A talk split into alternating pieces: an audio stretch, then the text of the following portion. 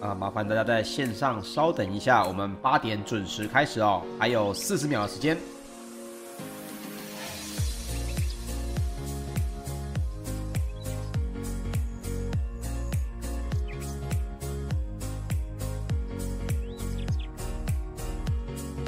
各位麻烦线上稍等哦，我们在八点准时开始，还有十秒。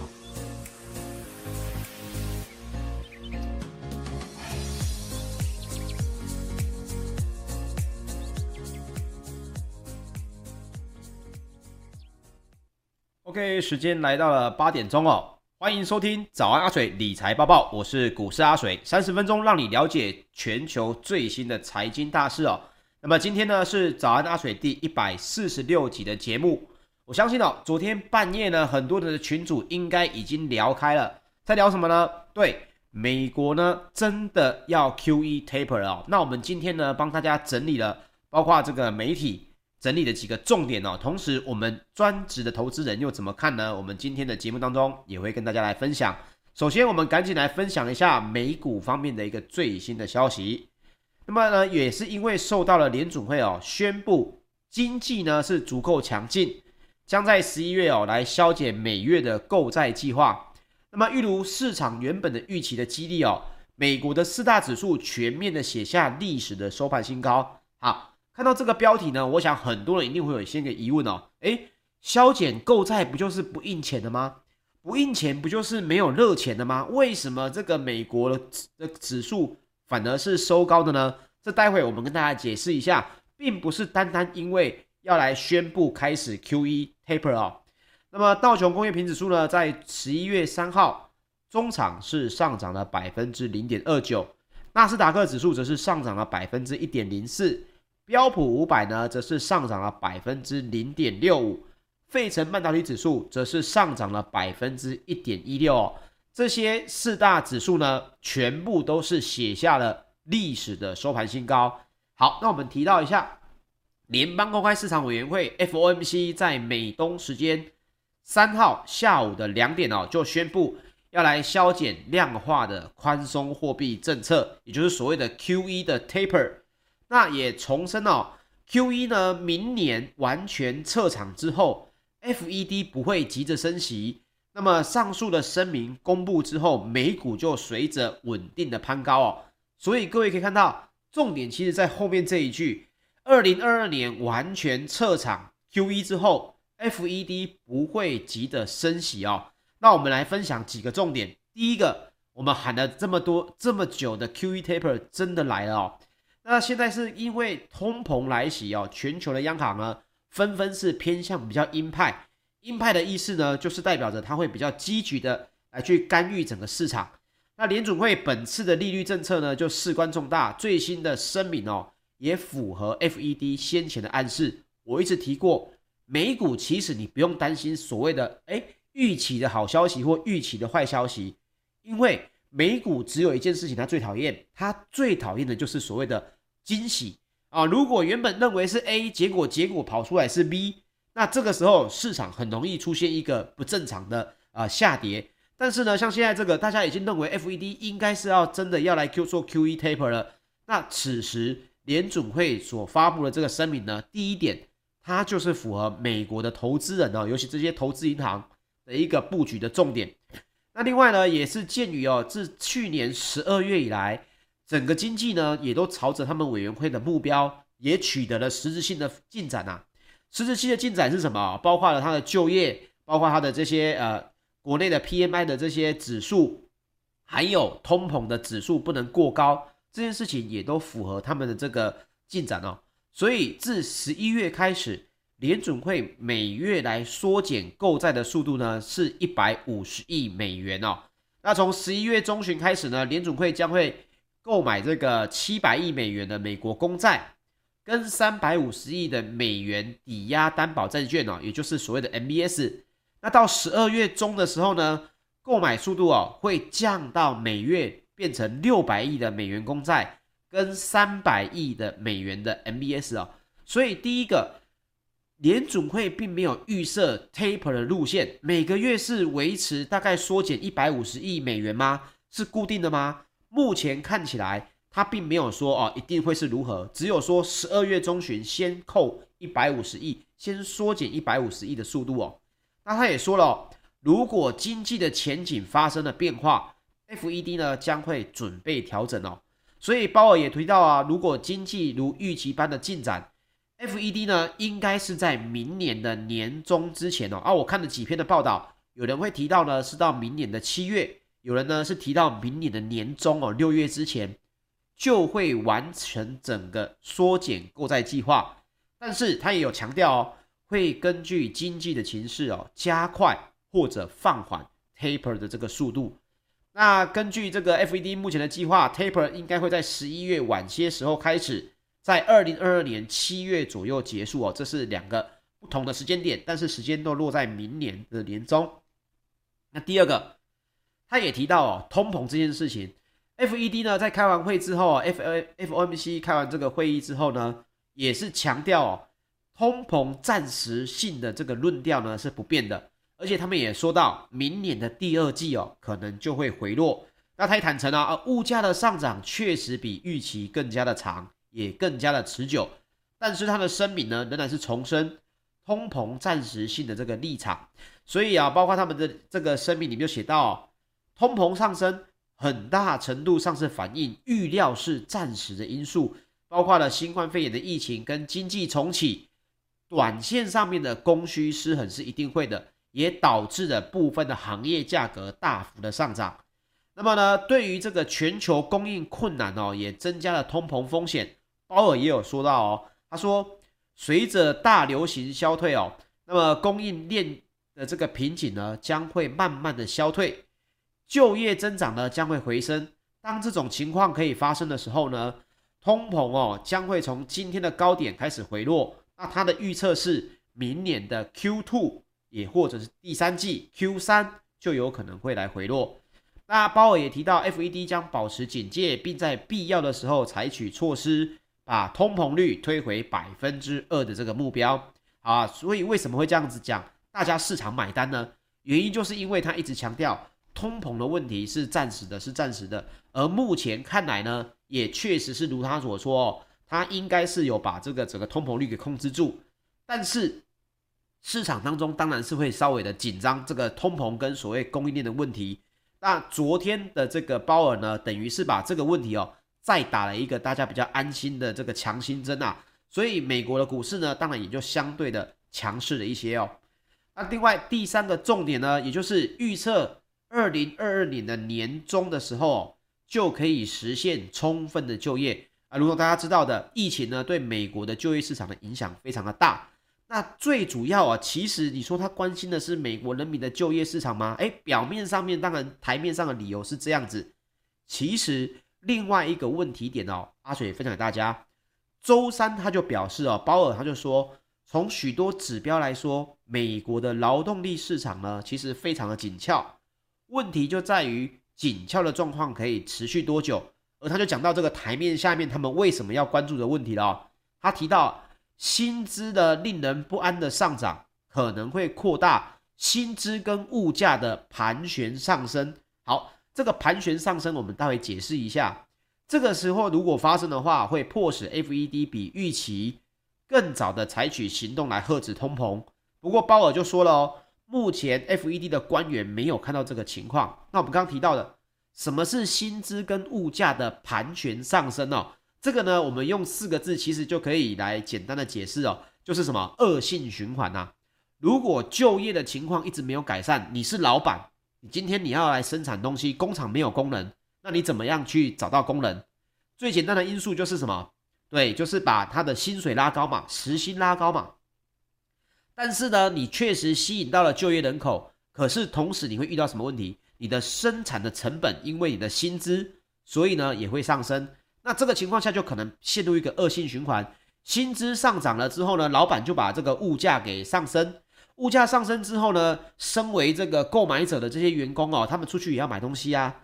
他们呢发现，哎呦，现在这个物价哦还是很越来越高，那我就找一份薪水更高的工作。那就这样子变成恶性循环，就叫做所谓的薪资物价盘旋上升哦。这就是昨天美国的联准会主席鲍尔所提到的。目前似乎还没有看到这个风险，但是呢，还是会有预期更早的行动。如果发现的话，会来采取行动哦。那预测明年年中，鲍尔说，美国的就业市场就可以改善到足以达到就业最大化的水平。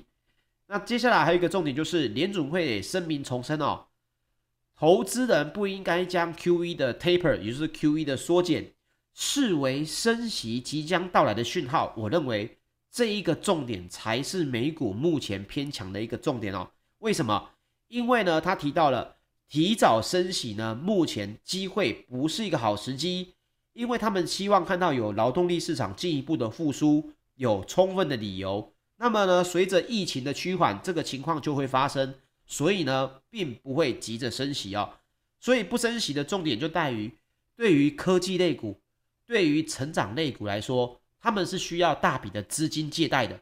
你不升息，那它的借贷成本就会偏低。这个时候呢，对于它整体的这个经济发展哦，也是比较好的。所以鲍尔对于升息的这个理论呢，大家认为哇，你非常的鸽派啊，也就是放任它去成长，然后呢，必要时再来做参，再来做管控就好了。这个时候也会让美国的市场呢有比较好的一个呃想象空间。再来啊，包括鲍尔的连任议题呢，我们昨天跟大家提过了哦，那他是拒绝对提名的过程发表任何的评论。目前还是猜测，应该会在下个礼拜就会来宣布联总会下一任的主席人选啊。那这一件事情呢，大家就可以稍微来观察一下。那包括提到了这个炒股，之前提到了这个联准会的多位官员炒股的风波哦，包括托斯波士顿美国联邦银行总裁跟达拉斯联邦银行总裁哦，有在听我们的这个节目的朋友们，应该对这两位蛮熟悉的，因为每每发生的这个 FOMC 的会议之后呢。大部分波士顿跟这个达拉斯联邦银行总裁哦，他们都会出来讲一些话。没想到竟然他们就参与了这个炒股的丑闻哦。那他们这两位呢，已经是提前的离职了。鲍尔也说哦，FED 已经迅速的采取行动来收紧股票的交易规则，来确保这件事情不会再发生。那么当然啦，他也提到这件问题呢还没有定论。他也认为呢，现在就说 FED 的声誉受损哦，还为之过早。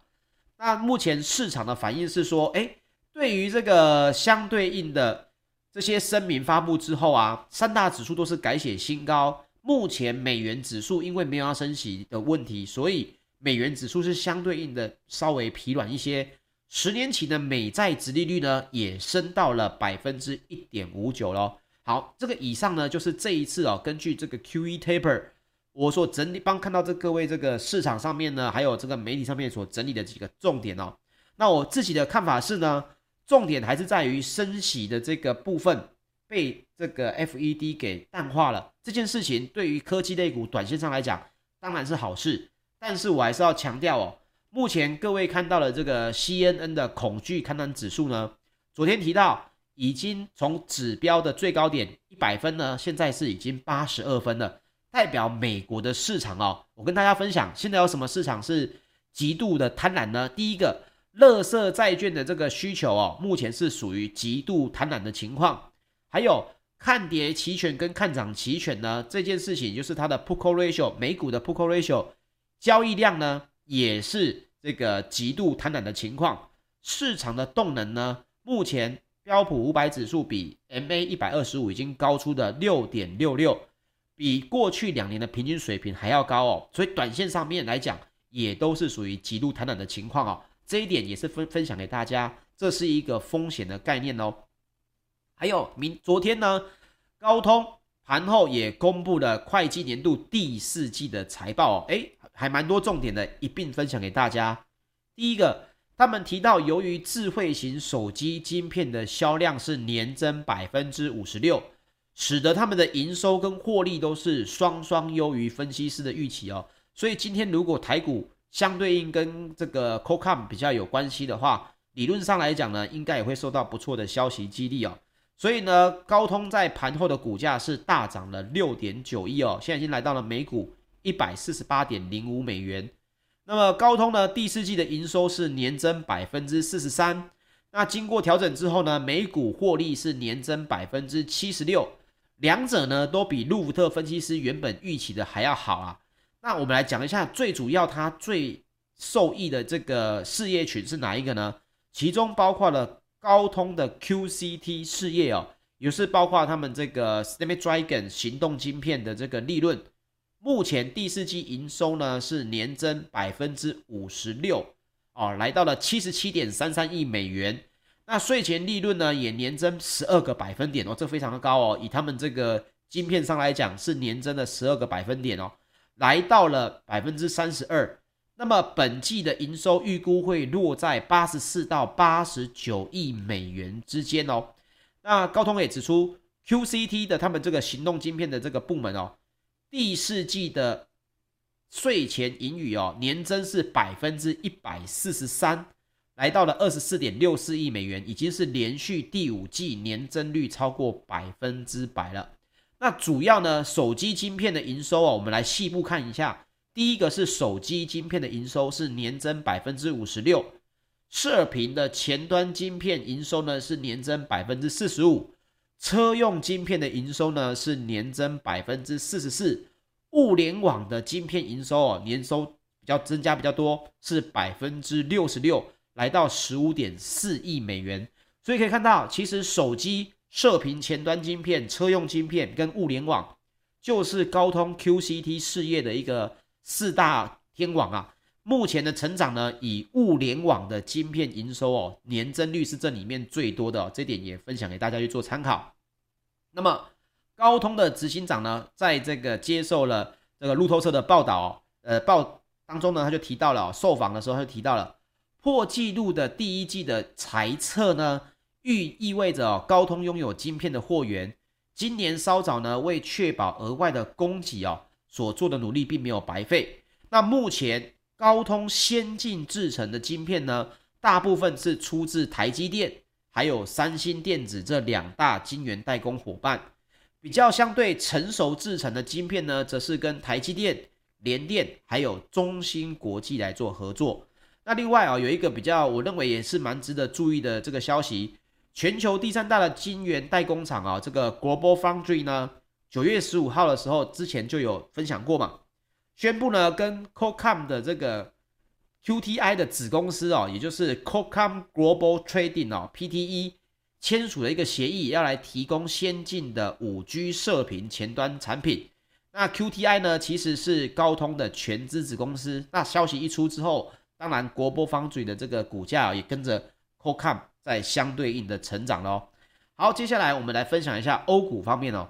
哎，欧洲的企业也是相对的报喜，包括了原物料价格回弹哦，引领了欧洲的矿业股呢是摆脱了跌势，泛欧指呢也是连续三天的缔造空前的收盘新高。哎，看了看这个欧美股市都在创新高哦，不知道台股什么时候可以再过一万八哦。那其中哦比较重磅的消息呢，包括了 BMW 哦，BMW 呢是股价上涨了百分之一点五。其中哦，汽车售价的上扬跟优先的生产高利润的车种，协助抵消了晶片荒的减产利空。所以你现在去订车，你去 BMW 订车，如果有车的话，代表你订的是高利润的车种哦。那另外呢，该公司盈余表现也是优于预期。BMW 集团呢，第三季的税前盈余是飙升百分之五十。来到了二十九亿欧元，换算等于是三十四亿美元，这个数字哦，也比市场预估的二十五亿欧元还要好。不过，B N W 就强调，今年过后呢，晶片荒仍然会持续。那放放眼这个台股哦，跟 B N W 相关的这个股票呢，诶，似乎股价一直以来没有太过好转哦。不知道这个目前来看的话，这个消息一出，对于相关的个股的影响大不大？这点。你大家也可以持续的观察一下。好，接下来我们再来分享一下石油方面哦。纽约商业交易所十二月的原油期货在十一月三号是下跌了百分之三点六。哎，隔个两个礼拜，各位应该有比较便宜的油可以用了。下跌了百分之三点六，来到每桶八十点八六美元。那原因是什么呢？并不是因为这个 OPEC Plus 丢了什么重磅消息，主要是因为上周的美国原油库存。增长高于预期，而且还蛮多的。增馏油的库存也意外的增加，所以石油的价格呢就相对应的这个下跌了。欧洲的 ICE 期货交易所近月的布兰特原油也下跌了百分之三点二，来到每桶八十一点九九美元哦。那原因是什么呢？跟大家来细部报告一下哦。美国的能源部十一月三号报告就表示，截至十月二十九号当中，美国的商业原油库存呢是增加了三百三十万桶，高于分析师原本预期增加的三十万桶。换句话说，供需供需法则呢，不知道是供需变得多还是需求变得少。那目前看起来呢，是原油的库存哦，增加的数字呢，比预期的增加非常多，等于是快要十倍、十一倍了。所以呢，美国的上周的汽车呃汽油库存呢是减少一百五十万桶，也创下了四年以来的新低。那么分析师原本是预期将减少九十万桶。另外一个我们提到的真六油的库存是增加两百二十万桶，跟分析师原本预期的要减少一百五十万桶来看哦，也是忽然的反向增加。那目前呢，大家看到，诶，是需求减少吗？目前看起来数字不太是哦。根据 OPEC 的这个最新报告哦，预期二零二二年全球的石油需求将达到一亿点零零八亿桶。那么国际能源署的预估呢，稍微保守一点，预期呢是九千九百六十万桶。这两个数字虽然有落差，不过跟大家分享的是，都略高于疫情之前的水平哦。所以需求来看的话，经济跟这个经济活动相关的石油需求，确实经济的复苏是渐渐的在越来越好。那么明年会不会是经济复苏的一个比较强烈的一年呢？目前就石油来看哦。最担心的还是通膨跟跟供应链啊，不然的话，需求方面其实光看石油是看得出来，确实有在慢慢的增加的。那接下来我们再来分享一下这个贵金属方面，纽约商品交易所呢，期货交易所十二月的黄金期货十一月三号收盘是下跌了百分之一点四，来到每盎司一千七百六十三点九美元哦。这个就是阿水这个在将近两个月以来的节目当中都跟大家分享的美元，呃。黄金最近真的不是一个很好的投资标的啊，因为主要是美元哦，接下来会有很多的变化，那包括了美股持续创新高呢，也会降低美黄金的避险吸引力。那跟大家分享一个美国银行最新的一个报告哦，联准会的货币政策呢正常化可能就会成为金价的最大威胁，因为这会带动实质利率走高跟美元转强。那么对金价哦，这就是所谓的压力。那另外呢，报告也预估联准会首次升息呢，目前根据美国银行的预估是在二零二二年的第四季。那这一轮的升息周期将会有五次的升息。美国的中性利率呢，也预计会在百分之二来触顶。那中性利率的意思就是货币政策处于既不宽松也不收紧的一个理论上的中性水平哦。那目前是将近零嘛。所以呢，目前大家看来是在明年的年底，第三季、第四季有机会来看到五次的升息。那么这个报告就提到啊，鉴于联准会的利率前景，即使呢现在有通膨的支撑，金价短期上涨的空间哦，可能也相对的有限。那包括了其他的投资的也说，因为通膨上升也不能保证金价一定会上涨，因为央行可能会升息来对抗通膨。那黄金你摆在那边，基本上它不会增加利息嘛，所以呢，别人在升息，当然别的投资商品呢就会比较有吸引力，黄金的吸引力呢就相对的比较低，届时黄金的价格也可能会承受到了部分的压力哦。所以呢，各位如果最近还是有买黄金的准备的话，你可能要做好一个做长期投资或者做资产配置的观念，而不要在短线上面想着说哦，我买黄金来抗通膨哦。这件事情呢，也就一并分享给大家。OK，以上呢就是本集的节目内容，谢谢大家的收听。在 YouTube 频道可以听到我们的重播，我们明天早上八点再见喽，谢谢大家，大家拜拜。